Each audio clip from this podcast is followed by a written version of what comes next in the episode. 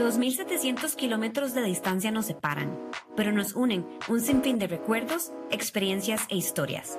Esto es A la Distancia Podcast. Yo soy Crisia. Y yo soy Jimena y queremos compartir con vos esos pensamientos y anécdotas de la vida cotidiana que me pasan a mí y a mí. Y estamos seguras que te pasan a vos también. Chicas y chicos, bienvenidos a un episodio nuevo de su podcast favorito a la distancia. Mi nombre es Crisia y estoy aquí en Atlanta, Georgia, en Estados Unidos, con un poquito de resfrío. Tengo la voz un poco ronca, entonces perdón porque la voz me suena vaciloncilla, pero ya están entrando los fríos acá, saliendo el otoño, entrando el invierno, entonces ando un poco resfriada. Jime, perdón por la voz. Tranquila, Cri. Este, bueno, Cri, hola chicos, como ya escucharon, mi nombre es Jimena este, estoy en San José, Costa Rica y bueno, queremos acordarles que todos los miércoles tenemos episodio nuevo, lo pueden encontrar en Apple Podcast y en Spotify. Y además síganos en nuestras redes sociales, aparecemos como a la distancia guion bajo podcast, estamos en Instagram, en TikTok y en YouTube, síganos, denle like, compartan, ahí siempre subimos, contenido. Perfecto. Bueno, Jime, como eh, episodio nuevo esta semana, eh, Jime y yo hemos estado como tratando de hablar de de diferentes temas y este tema ha sido como muy hablado últimamente por nosotras, especialmente. Y precisamente yo creo, Jime, que ha sido por el hecho de que tenemos un miembro nuevo de la familia. Y yo siento que eso fue como lo que surgió este tema, ¿verdad? Sí, definitivamente. Tenemos una, una personita nueva que es, bueno, la hija de, de, de, Cri, mi sobrinita, que amo con todo mi corazón. Y bueno, de aquí nace el tema de los traumas, los traumas que se crean la mayoría en, su, en la infancia de todos y que definitivamente estamos seguras que no existe una persona en el mundo que no tenga un trauma de la infancia y pues queremos hablar de eso. Exactamente. Y yo siento, Jime, que el hecho de que ahora tenemos a a Baylor, o le decimos BG, es que obviamente queremos que ella crezca en un ambiente este, sano, obviamente eh, físicamente, pero también mental. Y, y, hemos determinado que muchos de los traumas que uno tiene como adulto se generan cuando uno es un niño, que tal vez los papás ni siquiera se daban cuenta que eso les estaba afectando a, los niños. Y es muy importante porque tenemos que tener esa conciencia nosotros como adultos de todo lo que hacemos, de todo lo que decimos, cómo actuamos, que eso le puede afectar a, ella precisamente o, a, cualquier niño. Sí, no, y, hay que tener mucho cuidado porque, bueno, por supuesto, los traumas generados por, por los papás, mm, la mayoría de veces no son buscando generar un trauma, ¿verdad? Pero esa, eh, obviamente estamos era una edad muy sensible y obviamente en ese momento uno le pasa algo, uno tiene la capacidad, la madurez de entender y de manejarlo uno solo, pero uno pequeño eh, le decían algo y pues así creció toda su vida y obviamente ya después conforme uno va creciendo y ojalá por ahí entrando a la, crisis de los 30 es cuando más se va desarrollando, cuando uno va más notando ciertas cosas y más bien son momentos que uno realmente quiere como cambiar buscar formas de cómo sanar esos traumas. Exactamente. Y bueno, Jimmy y yo vamos a hablar un poquito sobre como los traumas de nosotras mismas, de cosas que queremos compartir con ustedes que nos, afectaron a nosotras cuando estábamos creciendo y estábamos más niñas o más jóvenes. Em, pero también digamos algo muy interesante, Jimmy, que no sé si, bueno, yo creo que usted sí vio todos los episodios de Luis Miguel en Netflix, ¿verdad? Usted lo vio como siete veces cada episodio. Siete veces lo vi, más o menos había un episodio, yo creo, que fue que el papá le quería quitar el miedo del como del agua o de, de hacer como clavados, ¿verdad? Que fue en, ese episodio que había, que lo, que lo puso como en, en, un cliff y le hizo que brincara y él tenía demasiado miedo y no quería brincar y no quería brincar y al final él quedó como traumado de meterse al agua por eso. Eh, ¿Se mm, acuerda? Mm, sí, sí me acuerdo de esa, serie, de esa escena, pero no, no es de esa película. La que usted dice es la de no se aceptan devoluciones con Eugenio Derbez. Que él. Ah, sí, sí, es cierto. La chiquita. Es cierto, pero sí. Pero eh, Luis Miguel también es un clarísimo ejemplo de los traumas de la infancia y la crianza, cómo puede afectar en la vida adulta, definitivamente. Pero voy al punto de que el papá en, en esa película no se aceptan devoluciones, el papá quería como que el chiquito tuviera eh, se sintiera valiente, tuviera fuerza y que le, se le quitara el miedo como de meterse al agua, de hacer clavados y al final hizo totalmente lo contrario. Sí, porque obviamente esas generaciones de antes no tenían las herramientas de ahora, las que uno tiene para saber cómo manejar y cómo abarcar esas situaciones. En cambio, uno ahora hace esas cosas distintas, digamos que terapia o lo que sea, para poder manejar mejor ese tipo de, situaciones. Sí, eh, y como decía usted, también queremos hacer énfasis que, y no queremos como hacer sentir mal a nadie, incluyendo a nuestros papás, porque nosotras sabemos que, que todas esas cosas que pasaron, que hicieron o se dijeron en, en esos años de nuestras vidas, fue sin, sin mala intención y todo eso proviene de cómo ellos mismos fueron criados y, cómo ellos crecieron cuando estaban pequeñitos. Pero bueno. Y por eh supuesto, no, perdón, y más bien los papás lo hacían buscándole un bien a uno. Con, no con las mejores herramientas, pero lo que querían era, era un bien. Sí. Este, bueno, el, el primer punto que, que quiero compartir con ustedes es cómo, qué fue como el trauma, cuál es el trauma que yo tengo o, las cosas que me ha afectado de, de cuando estaba pequeña.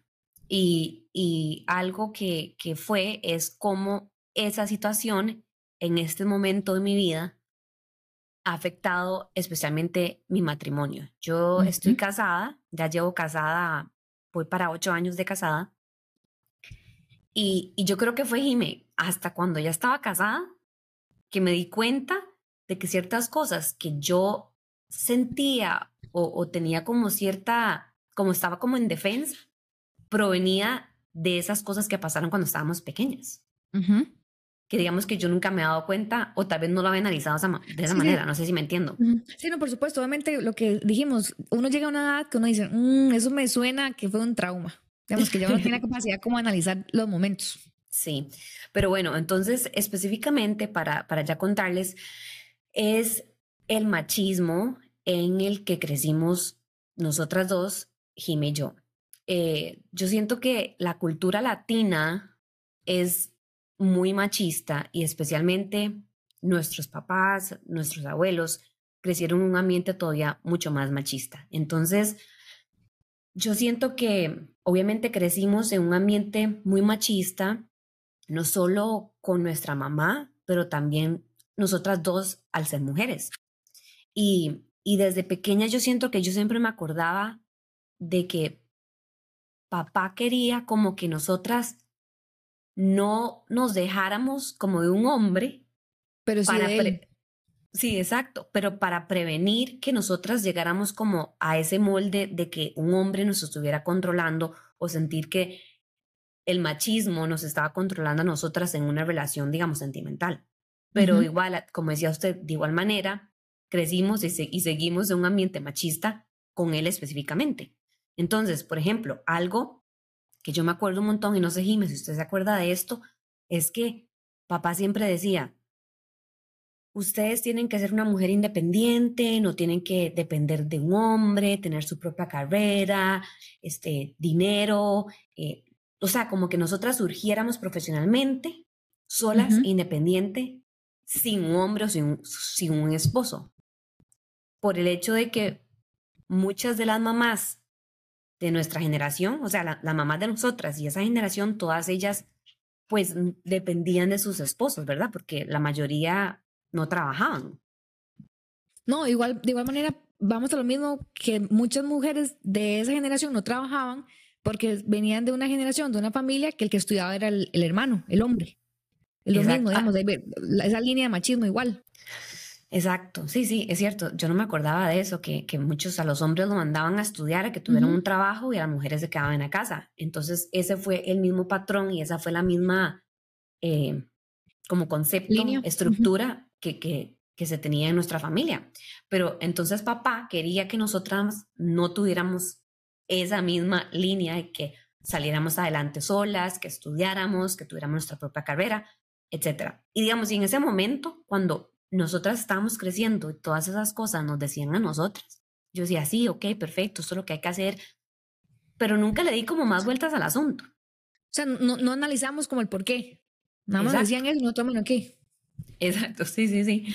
Y, y yo siento que eso me, me generó de que yo sintiera que todo lo que yo hago, todo lo que yo logro, especialmente a nivel económico o de finanzas, era mío y que yo no tenía que permitir que un hombre o que un, mi pareja pudiera ser parte de eso o me lo quitara. Entonces, para ser más específica, cuando Chris y yo nos casamos, al principio, cuando no estábamos casados y estábamos viendo juntos, teníamos como todas las finanzas divididas. Como él tenía su salario, yo tenía mi salario, y nos dividíamos, como decir, los gastos de la casa, las cosas que tenemos que pagar. Y ya después, cuando nos casamos, Chris específicamente fue el que me dijo como, yo siento que deberíamos como de juntar todo porque ya somos como una familia, como lo mío suyo, lo suyo es mío, típico matrimonio, ¿verdad? Y yo me acuerdo cuando él habló específicamente de eso, yo me puse demasiado a la defensiva. Yo le dije, no, porque yo le voy a dar mi, le voy a dar a usted mi plata, porque yo le voy a dar acceso a usted a mis cosas. Yo hice esto, no voy a dejar que un hombre tenga control, etcétera, etcétera. Y eso fue un patrón que a mí me costó demasiado romper. Y a final de cuentas, ahora que ya ocho años después de estar casadas, que yo digo, o sea, qué tontera. Obviamente estamos casados, vamos a estar haciendo todo juntos y, y sí, en un matrimonio lo que, de, lo que es de él es mío y lo mío es de él. Y tiene más, hace más, eh, it makes more sense. ¿Cómo se dice? Tiene más sentido. Tiene más sentido que tengamos todo junto en lugar de separarlo. Y yo me acuerdo que Chris, obviamente, él es cero machista, que él, me dijo como, como, está bien, o sea, ¿me entiende? Él, no me puso como ni un pero ni nada. O sea, no se me puso como, pero usted qué le pasa, ¿por qué no quiere hacer eso? Él simplemente dijo, ok, está bien, no importa, simplemente siento que sería mejor como para acomodarnos, no sé qué. Y después yo le pregunté a él como, pero sus papás, ¿cómo, ¿cómo hacían? Porque obviamente Chris, al, al ser estadounidense, él creció en un ambiente súper diferente al que nosotras crecimos. Sí, los dos trabajaban.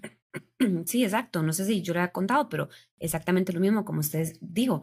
Los dos trabajaban, entonces todo era como que las dos cosas, las, dos ingresos llegaban como a un solo lugar y así se dividían. Entonces cuando Chris creció, él nunca vio como esa, esa división o esa necesidad de como que la mamá le preguntara al papá como, hey, ¿me puede dar plata? Hey, ¿puedo comprar esto? Entonces, él, en su mente, en su cabeza, eso era lo normal. Lo cual tenían, debería ser lo correcto. Y, sí, tenían normalidades y estructuras completamente distintas ustedes dos en, en su adolescencia. Exacto.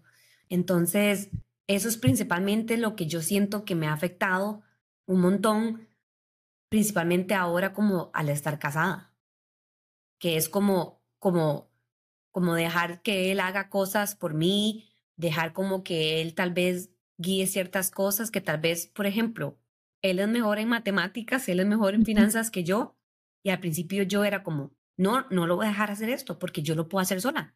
Porque yo no tengo que permitir que un hombre lleve como las riendas de, de esta situación. Pero al final de cuentas, eso no tenía nada malo. Y era mejor para nuestra familia. Pero yo me ponía como la defensa simplemente por el impacto que tuvo el machismo de nuestra infancia. Sí, sí. Y obviamente, digamos, en ese caso, como usted dice, era mucho mejor que lo llevara a que lo llevara usted, por ejemplo, porque él tiene más capacidad en ese ámbito que usted, digamos, lo cual iba a generar algo positivo para la familia este, de ustedes.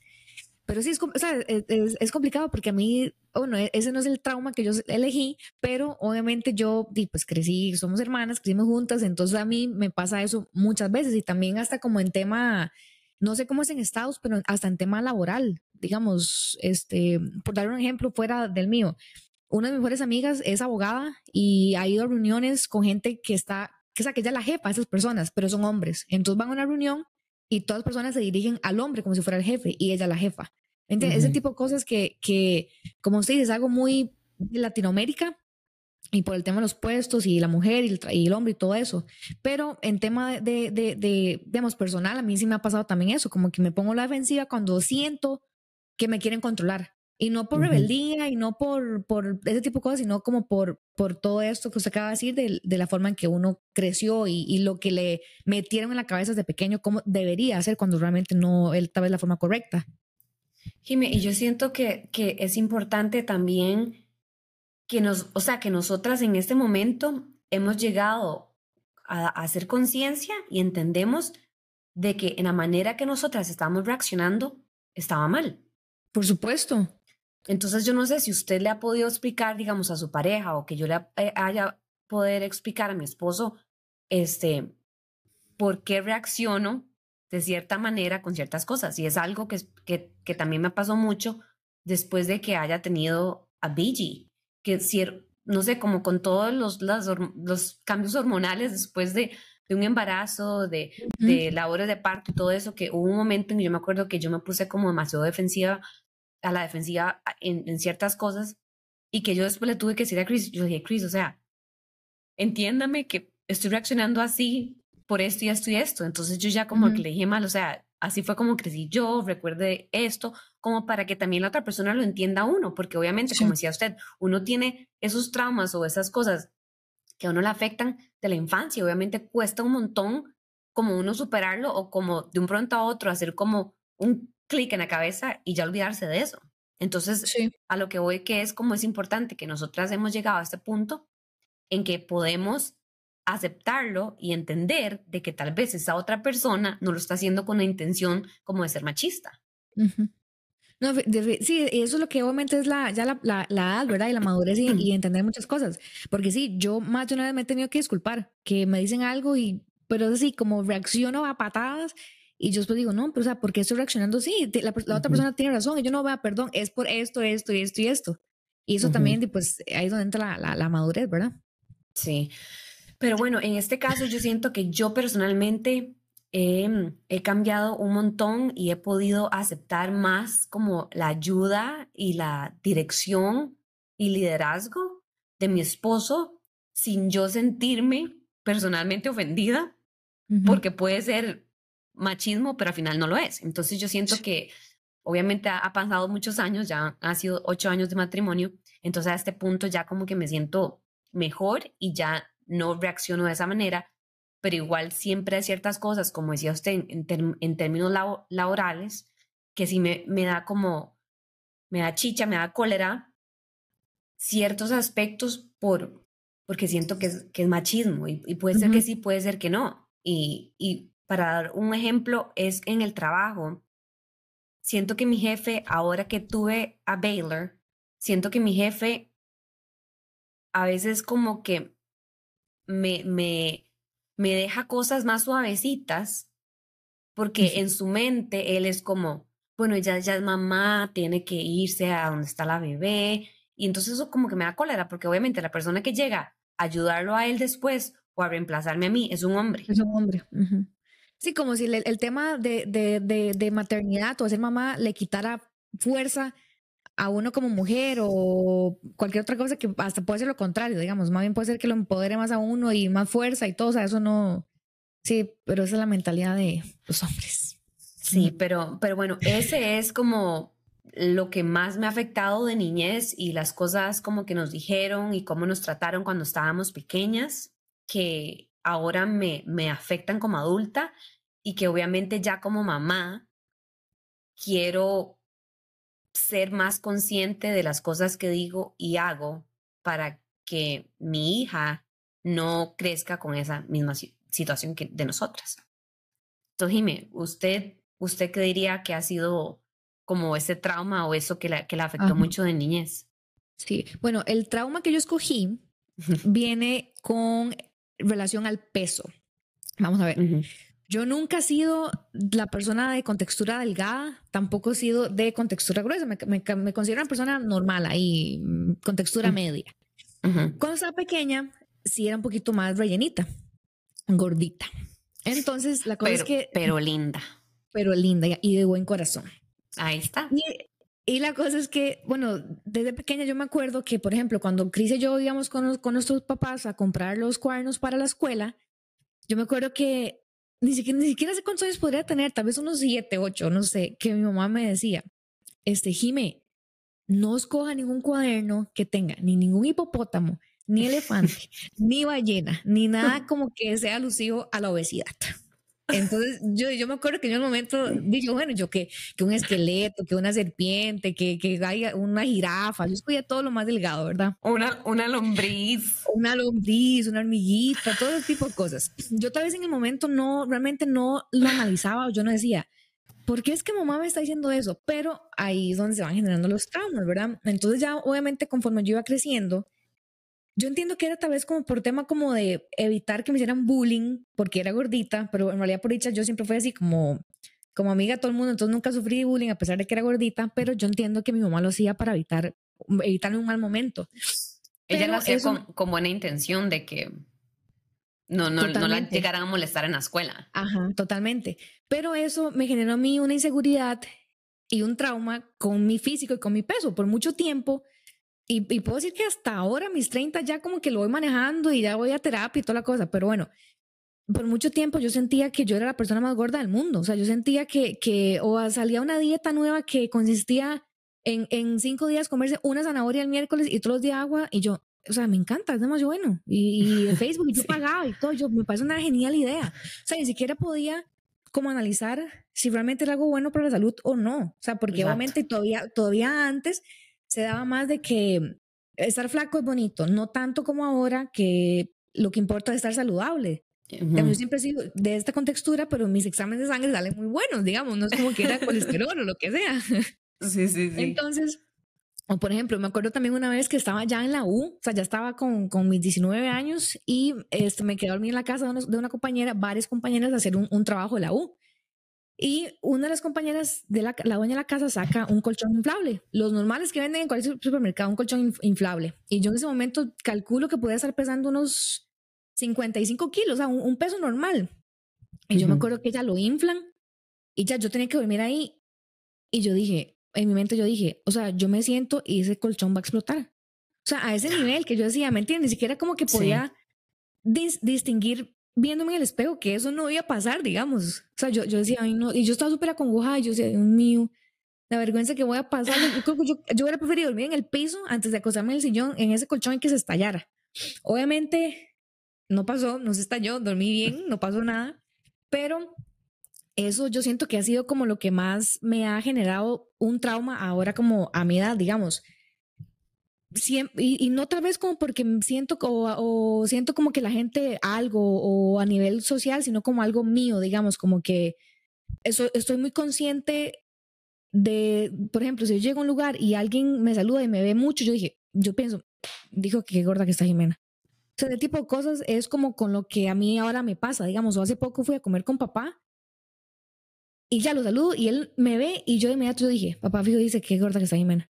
¿Me? Eso es algo, y ya yo ya voy al psicólogo y, y ya hablé de ese tema y, y, me están ayudando y todo porque siento que todavía hasta la fecha, pues me queda un poquito de trabajo para mejorar eso. Y yo soy una persona que hago ejercicio, siempre, siempre me ha gustado hacer ejercicio, pero, este, y ya hasta ahora ya como que ya no acepto, sino como que entiendo, digamos, y veo la realidad, digamos, que soy una persona de contextura normal este, que hay que ser saludable, tampoco es que voy, me como siete hamburguesas en la semana, por allá me como una tranquila, durante la semana trato de comer bien, tomar agua, lo normal, tener una vida, saludable, una vida saludable con ejercicio y demás. Pero este, definitivamente siento que eso fue algo como que me, me generó un trauma y obviamente yo entiendo que no buscaban generarme eso, más lo contrario, digamos, evitarme un tipo de bullying, pero este se alargó un poquito, o inclusive eh, otra parte, digamos, de la historia, que ya después uno dice, ¿por qué? ¿Por qué? Yo con nueve años, que era, si estaba gordita, de mis papás me decidieron y les pareció una genial idea a mis nueve años darme batido de Herbalife para cena. Y yo muy chiquito, nueve años, tomando batido de Herbalife. Y obviamente esa cosa es horrible. Entonces me acuerdo que yo, yo dije, yo no me puedo tomar esto. O sea, y me han obligado a tomarlo, yo no lo puedo tomar. Entonces, obviamente, en la, en la falta de, de de conciencia o y no sé, de, muchas cosas, yo agarraba el batido y lo tiraba por, por, la, por la persiana que da a una parte de la casa. por la ventana. calle, por la ventana. tiraba por la ventana. Ajá, que da al jardín de la casa. Entonces, obviamente, mis papás un día estaban ahí como viendo algo del jardín y eran, ¿qué es eso, Marta? ¿Qué es eso? Y ¿Qué es esa mancha? Que, es esa mancha en la pared? Esa mancha en la pared. Y se dieron cuenta que era el batido. Entonces yo pasé por no sé cuánto tiempo sin batido, sin cena y me acostaba con, con, con hambre. Pero obviamente, digamos, yo en ese momento yo no, yo no tenía la capacidad de pensar o analizar por qué mis papás me están dando eso. Ajá. ¿Me entiendes? Ya después fue más adelante que yo decía, no estaba bien y no pasa nada, digamos, yo entiendo el por qué pero son cosas que a mí ahora como adulta me, me, me, me afectan. me afectan. Y yo, bueno, ya, como dije, la terapia, ahí vamos en eso, pero este, pero sí, o sea, eso, y hasta con eso, digamos, como... No, no Jime, que iba a decir que, o sea, ¿cómo siente usted que en, o en qué momento de su vida como adulta usted se dio cuenta que la manera en que usted eh, reacciona o la percepción que usted tiene de ciertos comentarios o de ciertas maneras que a usted la ven, tiene que ver con como de cómo creció, de las cosas que le decían a usted o que le hacían a usted cuando era niña. Digamos, ¿en qué momento usted dijo, estoy pensando esto, de que cuando me vuelven a ver, seguro piensan que tengo sobrepeso o que piensan que tal cosa me queda muy tallado, lo que sea, que ha sido por cómo fue su niñez? ¿En qué momento usted se dio cuenta de eso? Pues yo creo que no hace, no hace poco, o sea, toda la vida lo he pensado y toda la vida me ha pasado ese tipo de, de ideas en la cabeza como a nivel social cuando me veo con alguien o lo que sea, pero lo, la, creo que la diferencia es que hasta ahora tengo la capacidad de entender, de analizar y de buscar cómo eliminar ese pensamiento, porque obviamente no quiero pasar toda mi vida que alguien me ve y lo primero que digo, pienso es que me engorda, ¿me entiendes? Obviamente es algo que quiero quitar, pero siento que fue hasta, hace muy poco en realidad, o sea, como dije, toda la vida me ha pasado, pero hasta ahora siento que, definitivamente es por, di como por, por, ese trauma. Y yo inclusive por mucho tiempo vacilaba como con temas así, o por ejemplo, cuando hice la primera comunión, yo misma hacía el chiste que en vez de vestido de primera comunión andaba así buscando un vestido novia, ¿me entiendes? Ese tipo de, de, de chistes por el, hecho de que, por el hecho que uno de, de primera comunión era muy pequeño y no, le quedaba. Ajá, no me quedaba así. Ajá. Y, es obviamente súper exagerado, exagerado, porque tampoco era una, gordita y normal, linda, tierna, de nueve años, o sea, tampoco era ahí, o sea, no era nada exagerado. Pero siento que fue como hasta ahora que ya como que, como que fui consciente y dijo que eso tiene que parar. Y gracias a Dios yo nunca he tenido ningún problema como de alguna enfermedad, este, ¿cómo se llama? Este, sí, como, eh, em, anorexia, algo así. Trastorno alimenticio. Ajá, trastorno alimenticio. O sea, gracias a Dios nunca he como he llegado a eso y posiblemente podría decir con mucha seguridad que ya no va a pasar porque más bien ya estoy tratando y trabajándolo para eliminarlo. Pero ahí es donde va que uno tiene que tener mucho cuidado porque ¿qué pasa si yo hubiera decidido y me hubiera traumado demasiado y, hubiera escogido ser anoréxica? Ahí ya vienen demasiados problemas de salud, se complican demasiado las cosas, ya hay, ya es otro nivel. Que gracias a Dios no fue el caso, pero ahí es donde vamos que hay que tener mucho cuidado con las decisiones o con lo que usted quiere o la forma que usted quiere ayudarle a su hija, a su hijo, a su sobrino, lo que sea, porque eso puede generar un impacto muy negativo en la persona. En la vida de esa persona, Jime. Y como, y siguiendo con el tema de, del, del aspecto físico de una persona, digamos, algo que siento que es muy importante como papá o como un adulto que esté alrededor o sea parte de la vida de un niño, es no solo lo que uno le dice al niño, como por ejemplo lo que le decían a usted de que escoja un cuaderno con una culebra en lugar de una ballena. Exacto. O que decirle, no, no puede cenar, este, cene un batido para bajar de peso.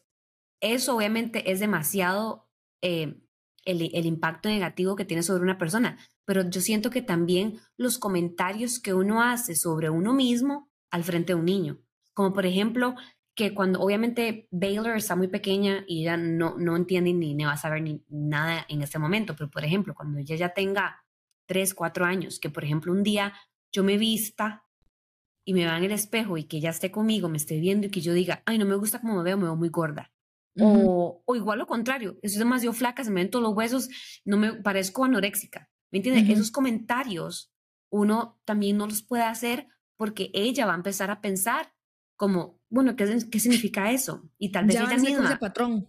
Exactamente, entonces tal, tal, vez ella misma, cuando se, se vista ella como una niña, se vea y diga, ay, me veo gorda, simplemente porque escuchó a su mamá en algún momento diciendo esas cosas. Entonces, no es solo como lo que uno hace o dice hacia el niño directamente, sino como uno se trata a uno mismo.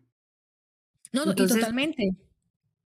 No, y o sea, de verdad, por todo lado hay que tener realmente mucho cuidado. Y no, y no tal vez como cuidado en el aspecto como de, uy, no, mejor no digo esto porque tal cosa, andar así como que no se puede hablar, simplemente buscar ser conscientes, digamos, y hasta por uno mismo, digamos, que uno, que yo, a veces yo me veo en el espejo y yo no me veo demasiado X cosa. Hasta uno mismo, sin pensar que hay alguien alrededor que le puede afectar por uno mismo, no hacer ese tipo de comentarios cuando uno, tal vez, o sea, uno está bien y tiene salud y muchas otras cosas. Sí, y, y, básicamente como darle más enfoque al, al, aspecto de la salud, como usted lo decía.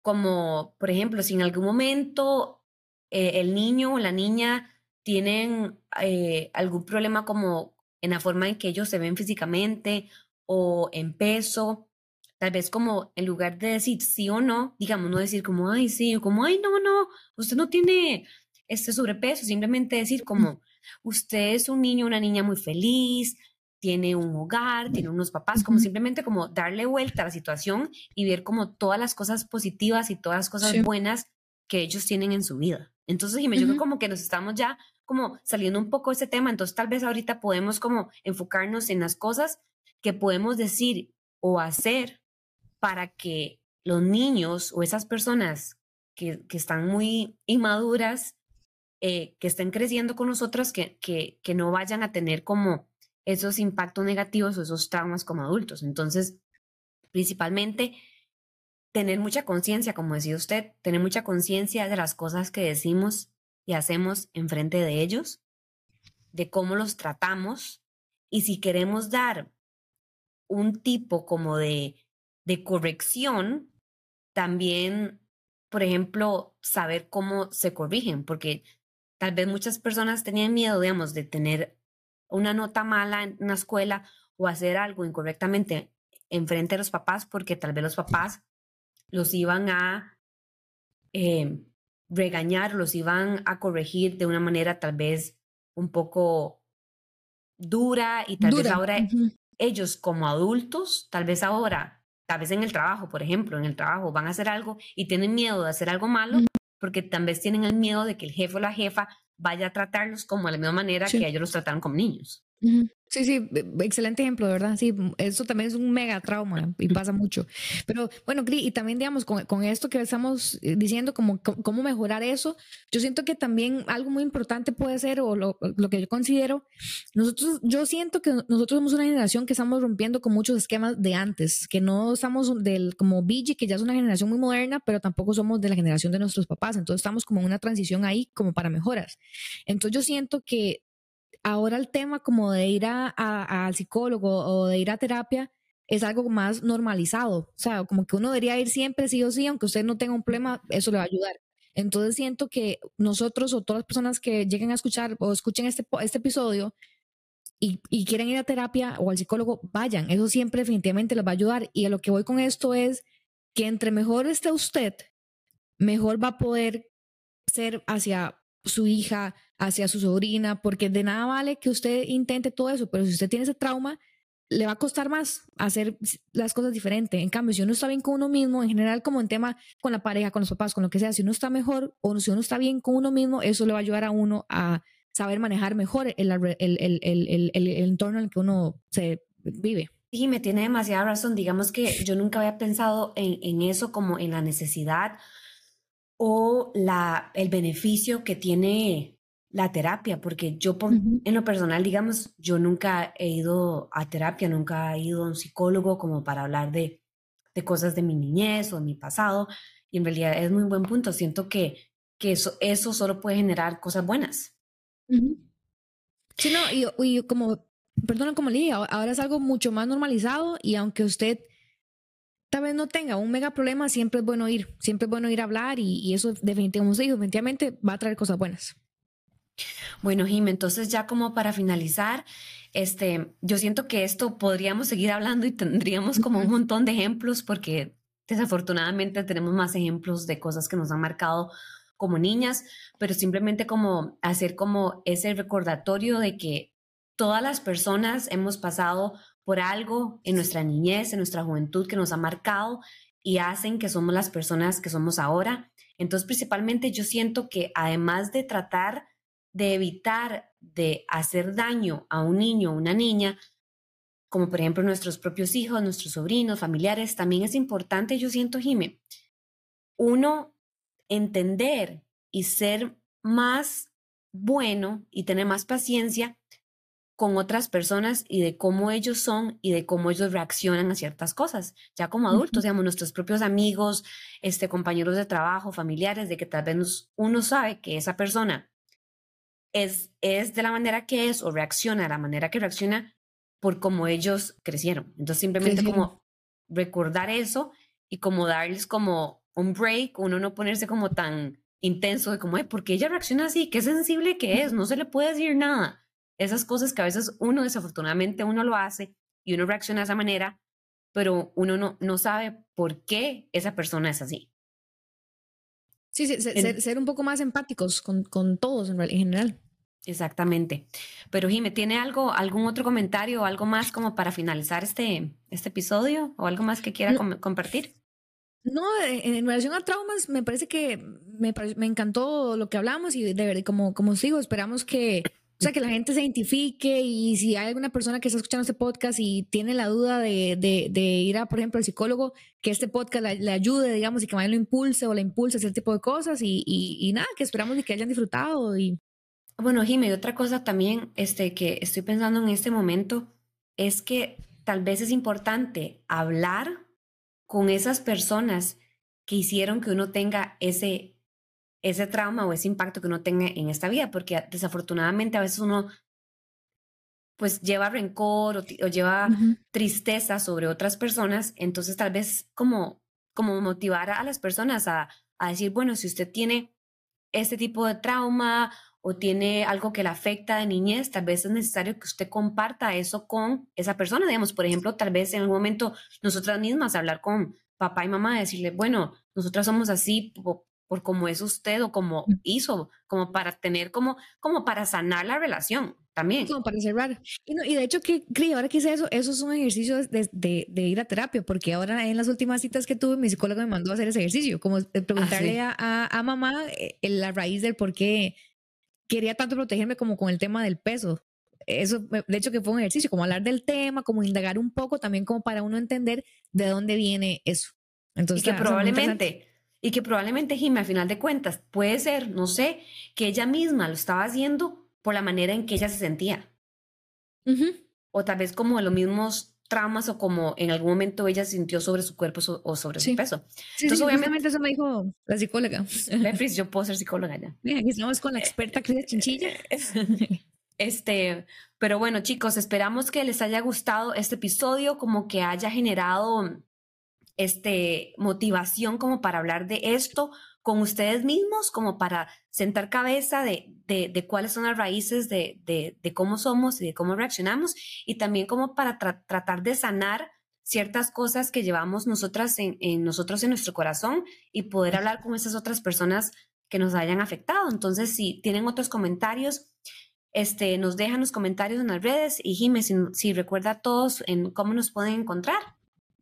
Bueno, nada más primero, todos los miércoles episodio nuevo en Spotify y en Apple Podcast. Todos los miércoles tenemos episodio nuevo para que lo escuchen, comenten, compartan.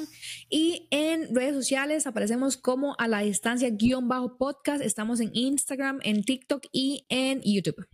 Perfecto. Bueno, Jime, súper episodio, contenta y nos vemos la otra semana y que tenga una buena semana. Igualmente, nos vemos. Chao. Bueno, chao, Jime.